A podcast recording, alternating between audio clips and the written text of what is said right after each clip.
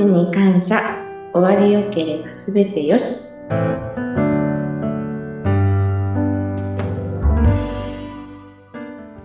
こんにちは。有限会社東美の長谷川由美と申します。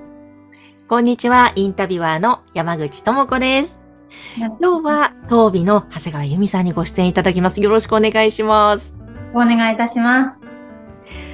えー長谷川さん、とっても笑顔が素敵な方なんですけれども、東美でお仕事をして今7年目なんですよね。はいはい前職はまた別のお仕事だったということなんですが、以前はどういうお仕事をされてたんですか？はい。以前は就職活動で悩んでる方のご相談に乗るお仕事をしてました。うーんそういった相談員のお仕事から、葬儀のお仕事へ。はい。何かきっかけがあったんですか？はい。親戚がそのご不幸がありまして、そして、あの、納棺師の方とそこで初めて出会いまして、ええ。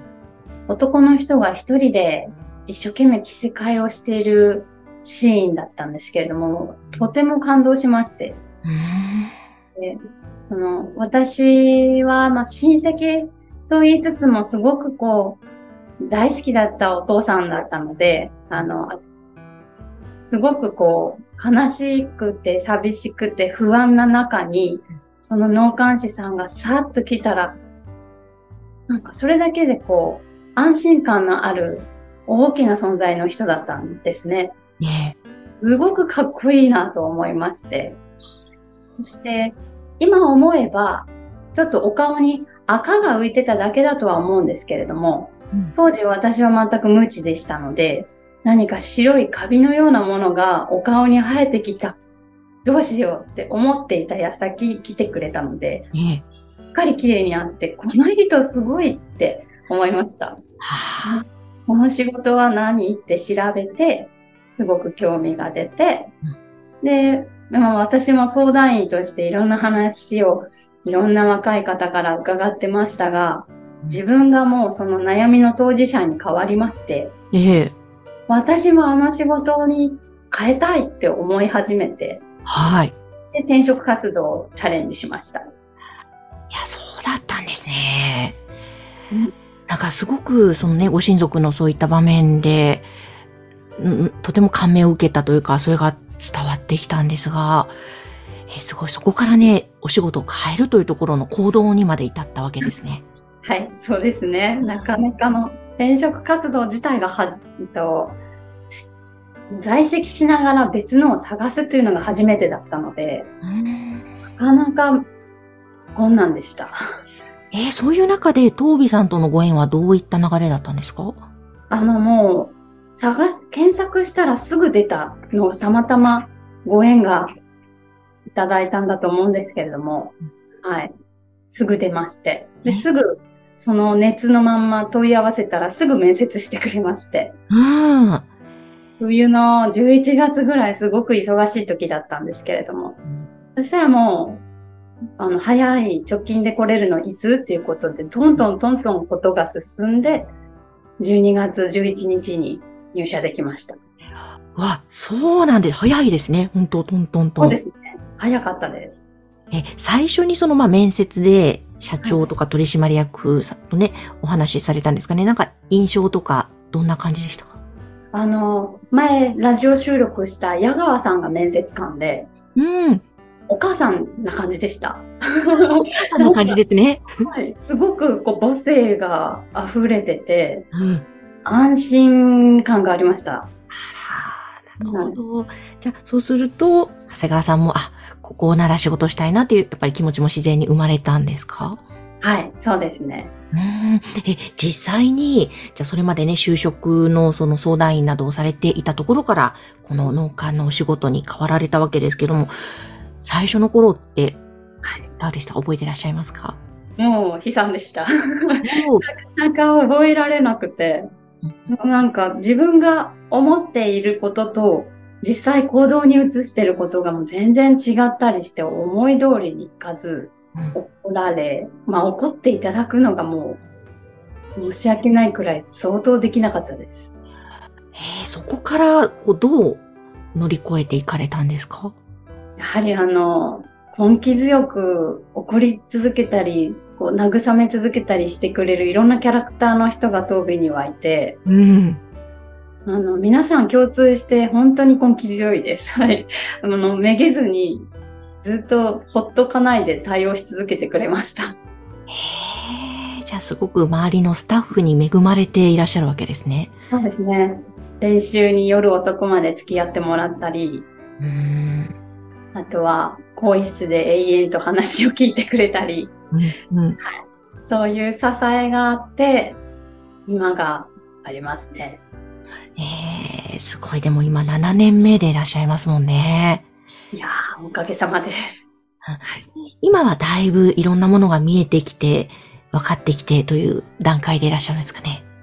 まあ、そうですね。恐れ多いですが、自分のやっていることを落ち着いてこう、うん見ながら、うんあの、できるようになってきたとは思います。今まではもうわちゃわちゃしてしまって、なんかこう、やってることと自分の精神が一致してないというか、うん。本当に落ち着くことが、施工中はあんまりできない時が新人の時でした。うーん。緊張しちゃって。はい。いや、でも本当に慣れない現場であったり、また覚えることもきっとたくさんもあると思うので、そうですよね。でもそういう中で、その、最初にね、きっかけになった出来事を教えてくださいましたが、その時に、ご親族の葬儀の時に来てくれた納棺師の方の立ち居振る舞い含めてすごく安心したっておっしゃってましたが、今、え自分自身を見てみて、いかがですか？その頃の納棺師さんのような感じに慣れていらっしゃるなという実感はありますか？といいなって思ってます。はい。あの人のあの映像がやっぱりずっと頭に焼き付いてて、うんで私の目標も、その、悲しいだけの、その、葬儀の現場に、できるだけ安心感を抱いてもらって、ちょっと、悲しいプラスアルファ、あの時遊園地一緒に行ったなとか、うんこの手にいつも撫でてもらったなとか、うんただ泣くだけじゃなくて、お父さんお母さんに触って、それらを思い出してもらえるようなきっかけ作りが現場でできたらいいなと思ってます。ああ、素敵ですね。確かに、ね、その個人様との思い出をいろいろと思い出せる時間、大切な時間でもありますもんね。本当にそう思います。うんそしてこのご家族が、まあ、そういう場でね、悲しい場ではあるけども、いろんな方がこう、なかなか普段会えない方もその場で集まって個人様のお話をしたりっていう、なんとも言えない時間なんだなーっていうふうに本当にそう思います。うーんえ、やっている中で長谷川さんが感じるやりがいって、このお仕事、どんなところですか？